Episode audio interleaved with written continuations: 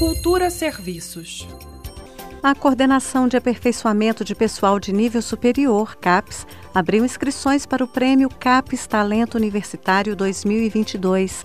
O objetivo do prêmio é reconhecer o desempenho de estudantes universitários de todo o país que se destacarem em uma prova de 80 questões de múltipla escolha, que será aplicada no dia 20 de março. Os mil participantes que obtiverem as maiores notas na prova vão receber o prêmio de 5 mil reais cada. O valor total do edital é de 5 milhões de reais. Para participar, é preciso ter feito o Enem 2019 ou o Enem 2020 e ter ingressado no ensino superior em 2021.